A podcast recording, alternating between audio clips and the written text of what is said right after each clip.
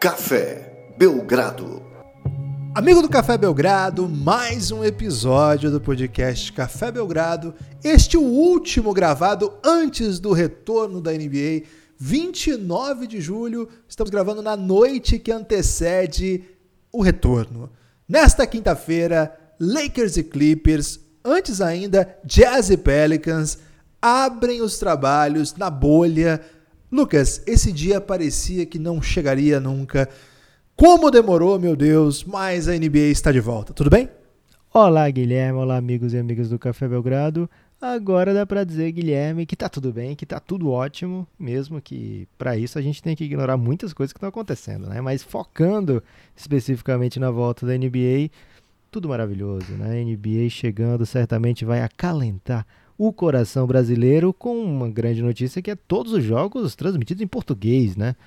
É, ou via ESPN, ou via Sport TV, ou via NBA League Pass. São essas e Band. E Band também, né? Então, todas as opções estão disponíveis aí para o público brasileiro para assistir jogos com narração em português. É, comentários também. Grande amiga nossa e amiga do Café Belgrado já esteve aqui, a Alana Ambrosio, nos comentários. É, lógico, Romulo Mendonça, Buga, esses já vieram bastante aqui. O Vavo, né, que a gente, você, Guilherme, já andou lá no canal dele. Então, e ele também aqui, ele o... apareceu no Belgrapalusa Verdade. e no é, Belgradão in the House. Verdade, já bicampeão aqui. Não, mas no primeiro ele não ficou com filho no Belgrapalusa? Acho que ele não foi. Foi, pô, ele foi sim. Caramba, então já um bicampeão também aqui de, de Belgradão. Rob Fábio, Porto, você não falou Fábio Malavase, Rob Porto. Então, muitos e muitos amigos do Café Belgrado envolvidos na transmissão. Muito legal, né? E hoje, Guilherme, um, na teoria, vamos ver se a gente consegue na prática também, a estreia desse podcast meio urgente, meio relâmpago para as nossas para o nosso costume, né? Então não deveria nem estar explicando isso aqui que já atrapalha a ideia da gente conseguir fazer nos 30 minutos. Lucas, a NBA vai voltar e as pessoas estão tomando distraídas diariamente com a cobertura do Café Belgrado. E eu devo dizer que a gente promete sempre uma cobertura intensa da NBA, mas essa, Lucas, eu de fato não tinha a menor ideia de que poderia acontecer. Diariamente estamos participando aí das coletivas de imprensa da NBA e nosso trabalho já está disponível aí nas redes sociais. A gente solta sempre no YouTube primeiro, é, depois no Twitter, depois no Instagram. Algumas só vão no YouTube. Lucas, isso aí, cara, é, é hora de que a gente. Ainda com pressa, ainda no modo relâmpago, falando meio rápido, como um narrador de futebol de rádio. Mas, Lucas, ah, tem hora que a gente tem que parar, respirar, porque. Cara, é, acho que é interessante a gente até compartilhar isso aqui com o nosso ouvinte. Cara, é muito surreal. Tem hora que eu, que eu meio que, que paro e falo assim: caramba, que isso? Hoje eu fiquei numa fila, Lucas, que tava Rachel Nichols, o David Aldridge e eu, assim, tá lá a lista, é próximo Guilherme. Então, cara, é uma, é uma loucura. É assim, claro que é um cenário absolutamente único, etc, etc, etc. Mas, cara, que, que legal que tá sendo fazer essa cobertura, hein? É, Guilherme, meu objetivo hoje é falar bem rápido aqui para fazer aquela pessoa que escuta na velocidade de duas vezes ficar arrependido de tomar essa decisão, Guilherme. é, mas, de fato, é um, uma ideia muito legal, né? Da, assim, que tenha se concretizado, né? Uma ideia que se concretizou e que é realmente surreal para a gente, mas a gente não consegue fazer, como é que a gente pode dizer, trazer tudo que a gente conseguiu até agora. Por exemplo, tem entrevista nossa com Rudy Gay, nova entrevista com Rick Rubio, com o técnico Monte Willis novamente, tem entrevista sua já com Alvin Gentry, tem entrevista minha com, com Torrey Craig e Monte Morris do Denver Nuggets.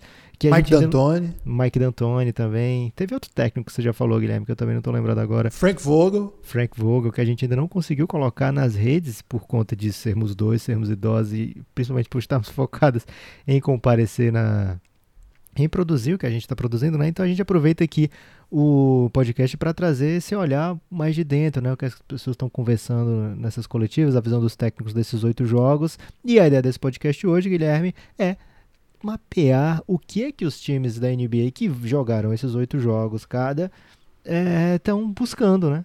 Por exemplo, é, Lakers e Clippers já vão jogar amanhã um desses oito jogos. E times que você já teve nas coletivas dos dois, eu ainda não tive na do Clippers, mas já estive em algumas do Lakers. E assim, a vibe lá é tipo a gente não tem o que fazer aqui por, por ter, em conta de levando em conta seeding, né? É, a posição, ele, o Lakers está meio que garantido já como primeiro do Oeste, mas isso não muda absolutamente nada. O Clippers está em vias de ficar na segunda posição, apesar de ter ainda a chance de ser atacado pelo Denver Nuggets, mas isso também não muda quase nada, apenas é, faz você enfrentar outro adversário que você ainda não sabe, na verdade, qual é, quem é que vai ser o sétimo, quem é que vai ser o sexto. Então, é, intercambiável, digamos assim, essas posições de Clippers e Nuggets, ah, teoricamente não faz tanta diferença. Mas esse jogo de amanhã já vale como um mais um embate, né? A NBA destacou esse jogo para ser o jogo do ano, digamos assim, Lakers e Clippers na abertura da NBA, Lakers e Clippers no jogo de Natal, é, então ali pertinho também do, do All-Star Game, né, para aquele jogo do hype, né, vamos ver como é que esses times vão, vão chegar nessa reta final, e agora a NBA usa mais uma vez Lakers e Clippers para todo mundo prestar atenção no que está acontecendo, porque a, a volta, né, pode falar revolta, Guilherme, da NBA, porque a volta foi lá em, em outubro, né, quando, quando começa, agora dá para dizer que é a revolta dessa temporada, é, Você pode chamar de revolução, Lucas, que a revolução é que ela dá uma volta na própria volta e meio que não é uma volta. Interessante também, Lucas, que esse jogo é, ele foi símbolo de dois momentos muito tristes né, da temporada também. Né? Ele foi, chegou a ser adiado, por um deles, por conta da morte do Kobe Bryant, e o outro, é, basicamente, se tornou a volta da pandemia, né? Assim, depois de um jogo depois de um período de pausa monumental, inédito, né? nunca antes experimentado. Então é um jogo que também tem esse componente simbólico. É, vai ser um jogaço. Né? Não tinha jogo melhor para começar os trabalhos. E concordo contigo. É um jogo de caráter estranho, caráter peculiar, porque é um jogo que a gente espera, muita gente espera, que seja a decisão do Oeste. Pode ser, não é certo. Muita coisa pode acontecer, inclusive, nessa reclassificação mas tem tudo para ser a decisão do Oeste. E aí você vai mostrar suas cartas para os adversários. Já? Será que você tem também as cartas todas?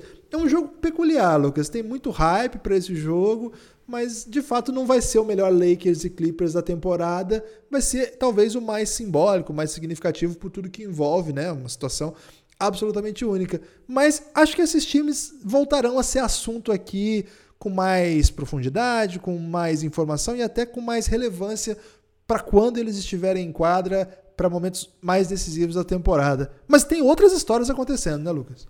É, continuando passeando aqui, Guilherme, pelos standings do Oeste, a gente vê na sequência o Nuggets é, e o Jazz.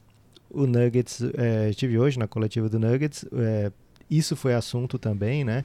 É, basicamente, uma pergunta do Café Belgrado, Guilherme, que está saindo em todas as coletivas agora. A gente estava fazendo essa pergunta repetida em algumas para tentar fazer um vídeo só sobre esse assunto, mas agora todo mundo está fazendo essa pergunta, então é, fizeram para o Mike Malone também sobre as posições, né? É, a posição do Nuggets pelo que, que ele vai jogar, né? E, e o Denver é um time que está preocupado, Guilherme, porque é, não conseguiu ainda jogar com a sua formação adequada a gente falou que em trollagem do Mike Malone naquele dia com cinco bigs, mas ele falou hoje que foi uma absoluta necessidade de fazer aquilo ali.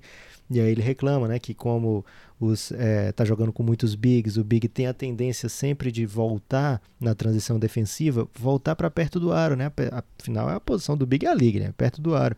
E como ele estava com cinco bigs, eles nenhum estava marcando direito a linha dos três, né? Então a transição defensiva do time é, tem sofrido muito nesses jogos aí da, da revolta. E o, Denver está preocupado. Denver ainda sabe que esses jogos são cruciais, esses jogos são vitais é, para que o time se encontre. E a boa notícia do Denver, no caso até agora, desde que voltou, é o ball ball, que provavelmente o Mike Malone não vai ter como utilizar, né? É muito arriscado você fazer uma mudança tão grande nessa reta final, a oito jogos dos playoffs, e colocar o Bobol que você ainda não tem uma noção exata de como ele vai produzir.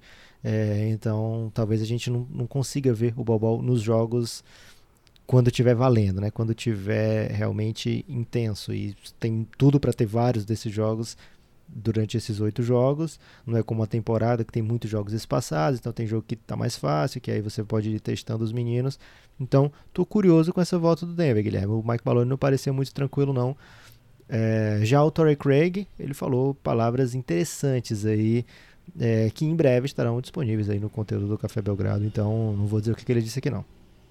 É, seguindo na linha aí, então, no passeio para contar as histórias, eu, eu, tive na coletiva do Utah Jazz. É, o resultado desse trabalho ficou disponível aí hoje, né? A gente está gravando dia 29, que foi um papo maravilhoso com o Joe Ingles, que já falei várias vezes aqui da minha admiração por ele.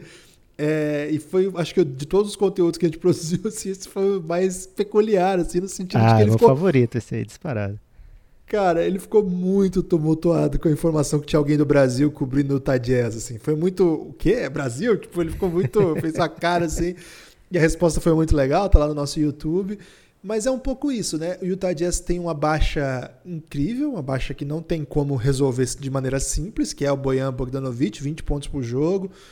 É, toda noite entrega sem precisar da bola, uma coisa importante para a NBA atual. E ainda mais para o Utah Jazz, né, que tem pelo menos três playmakers, assim, né, que são o próprio Joe Ingles e principalmente o Mike Conley e o Donovan Mitchell. Então você tem um cara que pontua sem precisar da bola o tempo todo, sem precisar criar para si mesmo, assim, para conseguir pontuar. É um cara que teve um jogo aí que ele fez só ponto, né? Ele não fez nem rebote, nem assistência, nem mais nada. Isso mostra um pouco como que é um cara que consegue sobreviver mesmo sem estar o tempo todo no, no eixo de tudo que está acontecendo no jogo. Então, perder, perder é, Bojan Bogdanovic certamente é uma baixa para o Jazz e eles vão ter que encontrar uma nova maneira de jogar. É, ao longo do ano eles tentaram, ou inclusive conseguiram bons resultados com Mike Conley vindo do banco, uma coisa peculiar. O Joe Ingles vindo do banco também funcionava muito bem, liderando a segunda unidade. Agora a opção tem sido jogar todo mundo junto e aí vai ter que chegar gente nova do banco para contribuir. Cara, o Jazz tem que responder essas questões. Ele até fala nessa entrevista que pra gente que sim, se o, se o Jazz ficar 0-8, ele tá, tá nos playoffs já, então ele tá relativamente tranquilo. Mas que eles precisam melhorar, precisam encontrar esse novo jogo, assim, né? Acho que o Utah Jazz era uma das grandes histórias da temporada, era um dos times que a gente estava sempre na expectativa de que quando chegasse o playoff era um time perigoso. Eu acho que ainda é, acho que ainda merece respeito, mas eu tenho a impressão que eles precisam encontrar essas soluções. Eles não têm um jogador da posição 4, tem jogado o Royce O'Neal.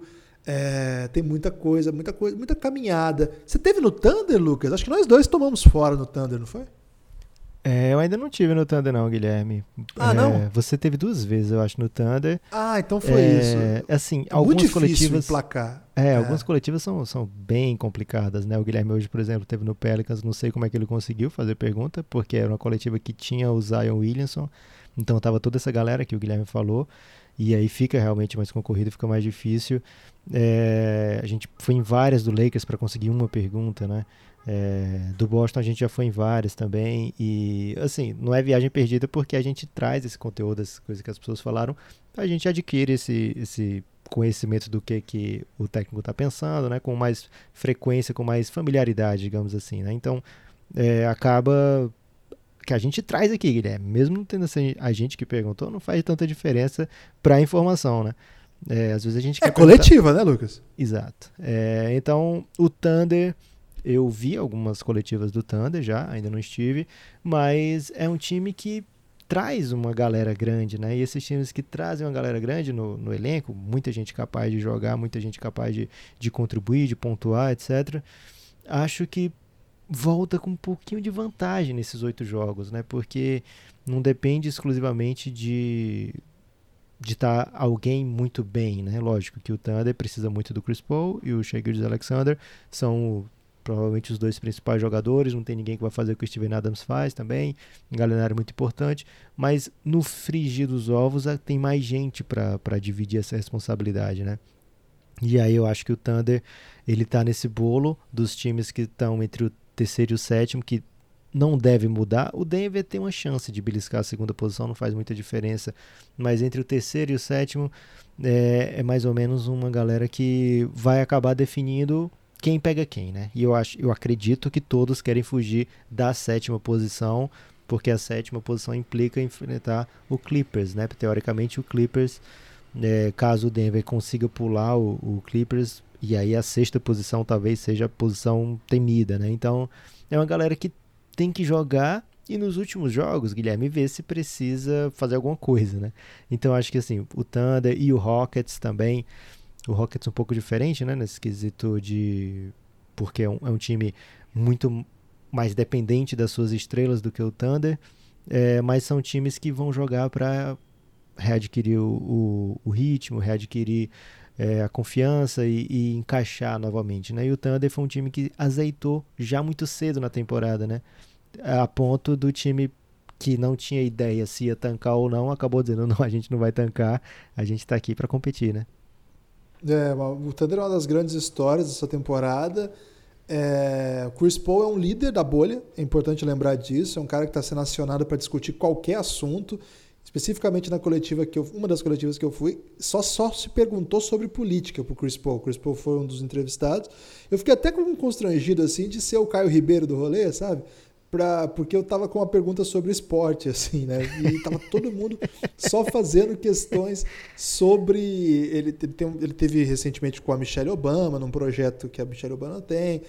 É, ele está envolvido né, na questão do Black Lives Matter, na questão da, da própria estrutura que os jogadores acabaram por forçar a NBA a criar. É, ele é uma, uma presença ativa no debate sobre a questão racial entre os jogadores. Então ele é, é ele é um líder de tudo que está acontecendo ali. E na ocasião que eu fui, saiu o noticiário da MLB, que teve muitos problemas de, de Covid, né, com muitos e muitos casos é, reportados, e que até paralisaram partidas. E ele foi assim, acionado para saber a sua opinião sobre isso, porque a NBA de fato tem feito um trabalho diferente, muito por conta da força dos jogadores que impuseram como condição a segurança, segurança da saúde mesmo deles. Então, é curioso para ver como que o Chris Paul também vai ser uma imagem de tudo o que está acontecendo, até porque essa, esse retorno vai ser muito voltado para as pautas políticas que têm sido levantadas, questão do nome nas camisas, por exemplo, da causa social que você quer defender, é, o Black Lives Matter na quadra, entre outros aspectos, né? a questão de ajoelhar no hino nacional, que deve acontecer. Então, é uma, é uma até interessante ver como que a figura do Chris Paul é tão relevante, né? Mais do que um jogador aço, um armador geracional, mais do que isso, ele é um líder fora de quadra de, tudo esse, de todo esse movimento muito belo que a NBA tem apresentado para os seus fãs. Lucas, Sim, e aí é só completando, a... Guilherme, desde 2013 okay. ele é o presidente da Associação dos Jogadores da NBA. Isso. E o Rockets? Você teve no Rockets. O Rockets é uma situação muito louca. Perdeu o Eric Gordon ainda. É, já tinha perdido, não perdido porque trocou, mas o Clint Capella não faz mais parte do time.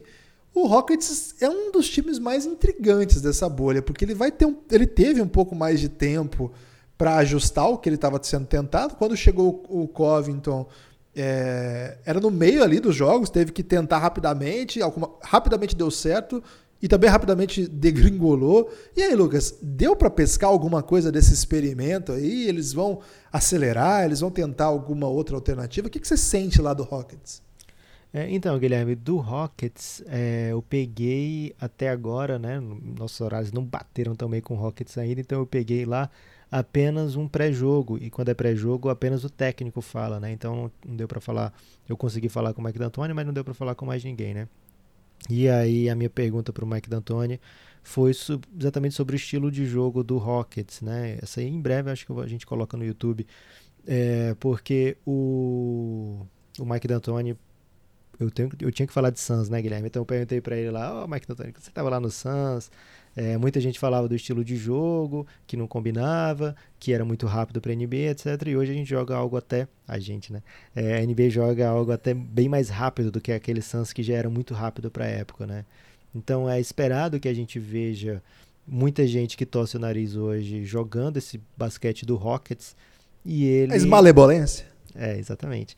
E ele. Você não falou esmalebolência para ele? Claro que é o, o, o o técnico americano, Guilherme, dificilmente tem esse conteúdo aí de, de que em breve pode pintar aí no, no nosso canal.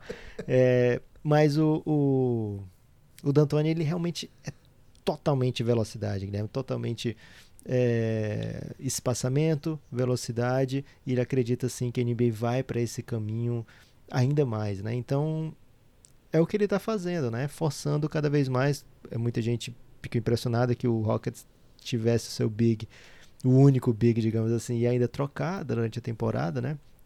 É, mas porque justamente aposta cada vez mais no espaçamento. O Rockets teve a demora da volta do Russell Westbrook, demorou a se juntar ao restante do elenco, estava corongado, né? Voltou e, e já está bem, já está jogando. O, o, James Harden parece que nem parou, porque o homem está no veneno já. É, então, o Rockets por depender do James Harden bastante, e o James Harden está muito bem, não preocupa tanto nesses oito jogos. O, o, ideal, né, o interessante é achar soluções do lado defensivo. Né? E a gente tem visto o James Harden, por exemplo, combater muito big. Né? É, o, por que, que dá para o Rockets apostar nisso, né, Guilherme? Porque o Big hoje está saindo do garrafão, né? Dificilmente o James Harden vai precisar marcar um cara que é excelente no poste baixo, que vai ficar recebendo a bola lá para é, tentar fazer um jogo de perna, usar o seu corpo. O time dificilmente vai apostar nesse tipo de jogada. Então o Rockets confia que dá para colocar o Harden e o Harden tem saído muito bem defensivamente jogando no poste baixo já há muitos anos, né? Então é um time que não tem medo, Guilherme, de experimentar e vai continuar experimentando. E eu não sei se a gente está indo bem no nosso ritmo, Guilherme, para chegar nos 30 minutos. Mas é, acho que dessa galera dos playoffs do Oeste falta a gente falar dos times que tem chance ainda, né? É, uma vaga em disputa e você brilhou no Memphis, né? É, o, a gente não vai falar do Luca Doncic, é isso? Então, o, o Dallas Mavericks tá jogando belamente com o Luca Doncic e Porzingis, os dois fazendo coisas muito boas em quadra. É, cada vez mais o Porzingis se adaptando a esse Dallas e o Dallas se adaptando ao Porzingis, está se movimentando muito bem, acho que é o melhor Porzingis que eu que eu vi até agora na temporada, no quesito movimentação, no quesito o que, que ele tem coragem de fazer, o que, que ele está com vontade de experimentar. Ele falou na última coletiva muito sobre é, a instintividade do jogo dele, como é importante o, do, de se mover instintivamente. Ele está confiante e confortável já nessa parte do jogo. Acho que, como ele falou, né, é, o, um, até perguntou em espanhol, perguntaram em espanhol para ele se o Dallas vem para ser campeão nessa temporada, né? E ele fala que eles são uma equipe perigosa, uma equipe que está na, na luta e que se bobear eles vão tentar beliscar, né? Que, mas ele ainda não se vê e acho que pouca gente vê o Dallas como é, um time para ser campeão nessa temporada, né? Então é apostar nessa dupla no crescimento deles e coisas belas virão. Agora, Lucas, é, pela a, a briga que de fato é o que, o que importa, digamos assim, para fins de classificação propriamente é, nessa reta final, nesses oito jogos que eles estão chamando de seeding games, né, os jogos de classificação, é a oitava vaga do leste, do oeste, desculpa. É, em outra oportunidade a gente fala aqui do leste, mas hoje a gente está focado no oeste. Lucas, é, a vaga do Grizzlies é a vaga que todo mundo quer. Tá todo mundo de olho, tá todo mundo louco para alcançar. E eu acho que tem um, um número de, de vitórias assim que não é o ideal, 32. É, se você ter uma ideia, o time mais distante deles é precisamente o poderoso Phoenix Suns, com 26.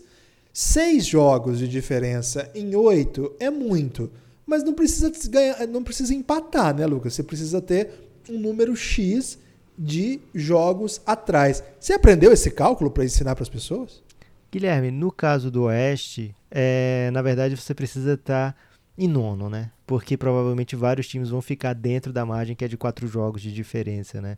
Então hoje do, do Memphis, o, o Memphis tem uma vantagem de seis jogos para o Phoenix Suns, é, de três e meia para o Portland Trail Blazers e para o Pelicans, que são os, os, os próximos, né? Assim, que estão na, na briga direta ali mais próximo para o Kings também 3,5, né? Então, esses times, na teoria, se fossem só eles que tivessem nono, só um deles tivesse com, esse, com essa campanha, eles desafiariam o Grizzlies, né? Então, o Grizzlies, para evitar o jogo do desafio, ele tem que abrir essa vantagem para mais de quatro jogos e os times, o nono lugar do Oeste, tem que encostar para ficar até quatro jogos de diferença para o Memphis, né? Então, não adianta para o Suns, por exemplo, ficar a três jogos e meio se o Blazers tiver um jogo de diferença, não a meio jogo, né? Então, se os dois estiverem empatados. Então, todos esses times do, do Blazers para baixo, até o Grizzlies também, né, para ter direito a, a jogar, é, precisam estar tá no, no máximo em nono, né? Então, é uma briga com concorrência direta. E o Phoenix Suns, como o Monte Williams falou na primeira pergunta lá do Café Belgrado, aquele, na primeira resposta para o Café Belgrado, é um time que tem muito a ganhar. Já, pô, furei a fila aqui, Guilherme, para falar do Suns e do, das minhas experiências na coletiva lá.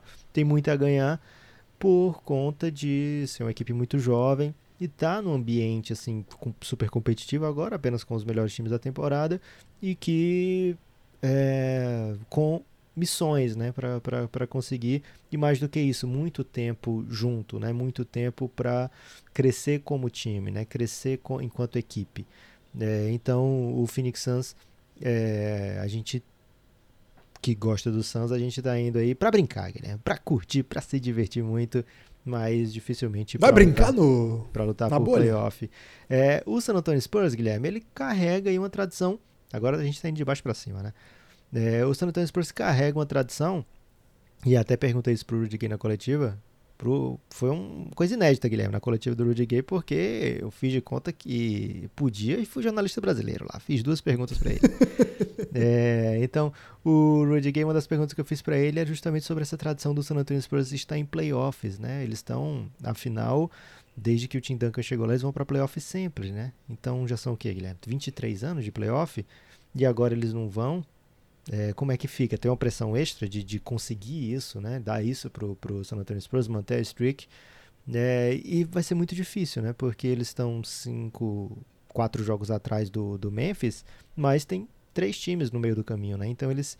É, o San Antonio é um time que teve muitas perguntas durante a temporada, ainda não encontrou essas respostas, pelo menos todas, e precisa estar melhor do que seus concorrentes. É um time que pouca gente tem falado, para estar no, no seeding game, né? No jogo do oitavo contra o nono. Mas é um time que tem cancha, né, Guilherme? Que pode chegar lá. Tem, tem muito veterano bom de bola. É, eu não, não, descartaria, até pelo técnico que tem, nunca dá para descartar.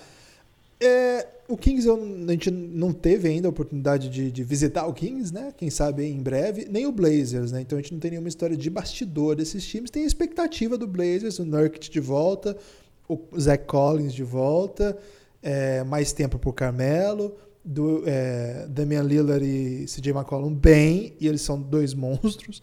Então eu acho que o Blazers salta aos olhos aqui, acho que é um time que vai para cima mesmo. Agora, o Pelicans e o Grizzlies são as histórias mais interessantes, na minha opinião, e acho que eles são dois times para a gente prestar muita atenção por motivos diferentes. Né? O Grizzlies teve um momento da temporada maravilhoso ali no começo do ano, uma série de vitórias. É, Daí, ele, desde então, Lucas, eles já trocaram o Jay Crowder, eles perderam por lesão agora o Tyus Jones, e só desses dois aí vai um caminhão de minutos, né? Para além disso, o caminhão de pontos, etc. E não tem ninguém, porque o Winslow que veio Perderam, na troca acabou. não joga. Ok. O Winslow que veio na troca não joga. E agora sem o Tyus Jones, eles vão ter que aumentar a minutagem do Melton, incluir de repente Grayson Allen na rotação, que não é uma coisa muito interessante. Josh então, assim, Jackson. É um time. Josh Jackson, que teve bons momentos, na vitória contra o Lakers, por exemplo, ele teve em quadra. Então, o Grizzlies é um time que está lutando para não, não diminuir o ritmo, diminuir o momento que já foi melhor. Em compensação, o Pelicans, ele é um time que começou mal a temporada, era para ser um dos melhores times da NBA no começo, era para ser um time de playoff, a gente estava nesse hype, mas a coisa não andou. A demora do Zion estrear também não foi ideal, a gente imaginava que ele começaria antes.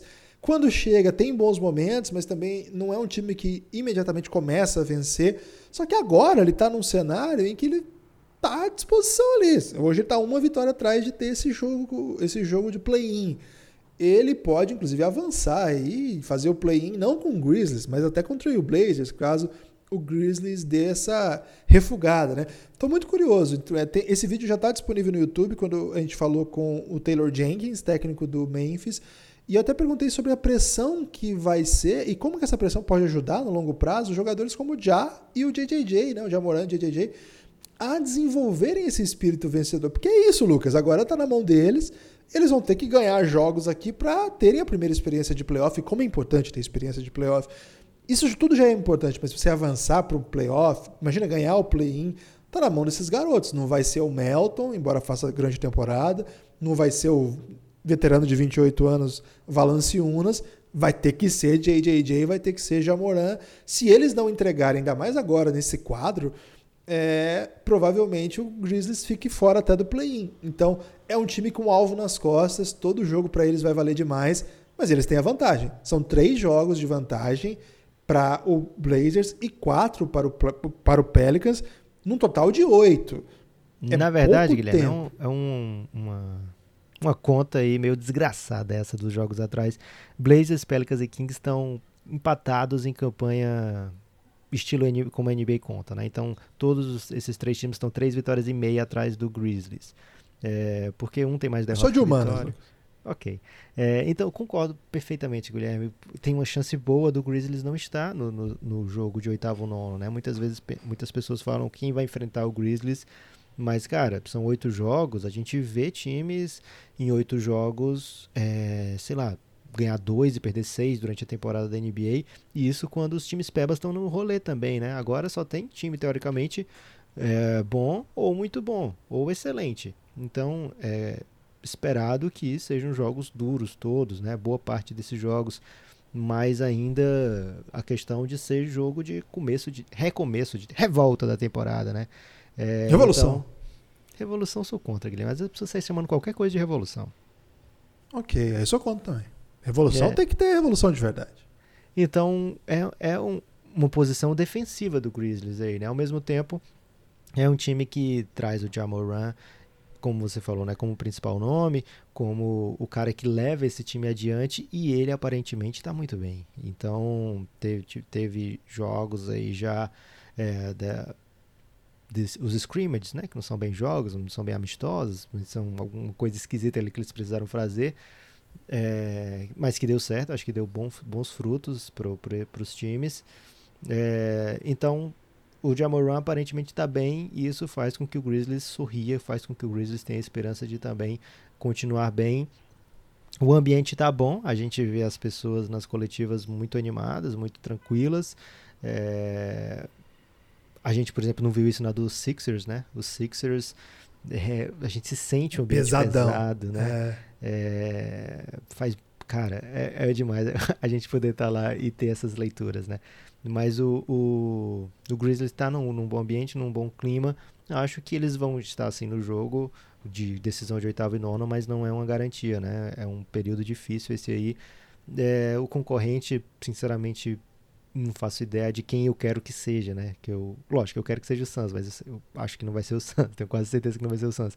É, então, não sei quem eu quero que seja, né? Porque para onde a gente olhar tem história maravilhosa. Esse Portland é um time que tá querendo chegar, né? Um time que tem, tem faz mais jogo se tiver lá, né? Tens o que é necessário. É, mas o Pelicans, quem é que não quer ver o, o playoff de LeBron contra Zion, né? Muita gente queria ter visto o LeBron contra o Kobe, muita gente queria ter visto o Kobe contra o Jordan nos playoffs. Não estou dizendo aqui que a pressão que o Zion vai ser um desses caras desse nível, mas é, o hype que se tem em cima é que seja, né? Então seria muito legal a gente ver algo desse tipo, como também vai ser muito legal se tiver, por exemplo, o Mavericks contra o Lakers em algum momento. É, então, são jogos que todo mundo quer ver, quem é que não quer ver, né? É, então, assim, como o time mais forte, acho que o Blazers tem um potencial maior do que esses outros aí, mas como histórias, Grizzlies e Pelicans seriam, acho que os mais animados, né? O Kings está querendo voltar para playoff desde 2006, não vai para playoff. O San Antonio quer manter um streak de dos anos 90, Guilherme. Um streak dos anos 90 é, de sempre estar em playoffs. Então tem muitas histórias pra gente acompanhar nessa Conferência Oeste. É, principalmente essa retomada do Suns que vai fazer uma arrancada incrível. É isso. O Kings, de todos aqui, é o, é o que tem a melhor, melhor retrospecto recente, né? Inusitadamente, é, ele vem de um 7-3.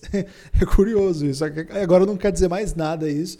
Mas um 7-3 agora, é, não tem mais como, que são só oito jogos, mas uma campanha desse nível pode dar uma balançada nas coisas. Lucas, passamos um pouquinho só do nosso prazo estabelecido aqui para encerrar o podcast, mas você tem direito a fazer um destaque final. Já que já passamos, né, Guilherme? Então fica aqui o convite para o amigo ouvinte apoiar o Café Belgrado. É, essa semana a gente vai ter que dar um jeito de lançar o episódio especial, porque a gente prometeu, Guilherme, promessa é dívida o episódio 2 da série do Luca Doncic, Next The Next Dance, tendo agora já falado com o próprio Luca Doncic, então fica uma opinião assim, que é muito mais embasada do que antes, né?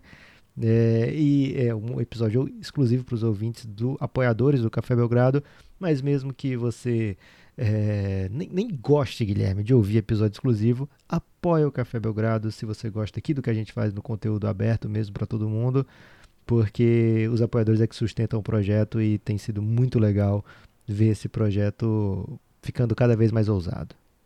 É isso, cafébelgrado.com.br. Você pode apoiar no boleto e no cartão, ou até no PicPay. A partir de R$ reais você já tem acesso a todo o conteúdo que a gente produz, e a partir de R$ reais você vem fazer parte do nosso grupo do Telegram, é o apoio Insider. Dá uma olhada, dá uma olhada lá no apoio. É o apoio recomendado, né, Guilherme? Porque é, é muito legal quando a pessoa chega lá no Telegram, tem uma recepção incrível. Tenho que falar isso aqui, não vou dizer o que é, mas tem a ver com fogo de artifício. E depois disso, normalmente cria laços e, e às vezes até inimizades para o resto da vida. é isso. cafébelgrado.com.br, R$ reais para ter acesso a todo o conteúdo de áudio, R$ reais para vir fazer parte da nossa comunidade no Telegram, trocar ideia com a gente durante os jogos, etc. Vai ser legal. Amanhã começa, a gente está gravando isso, provavelmente você está ouvindo no dia do jogo, ou quem sabe até depois dos jogos já terem começado. Em breve a gente está de volta aqui com conteúdo aberto e também conteúdo exclusivo para os nossos apoiadores. Até a próxima. Forte abraço.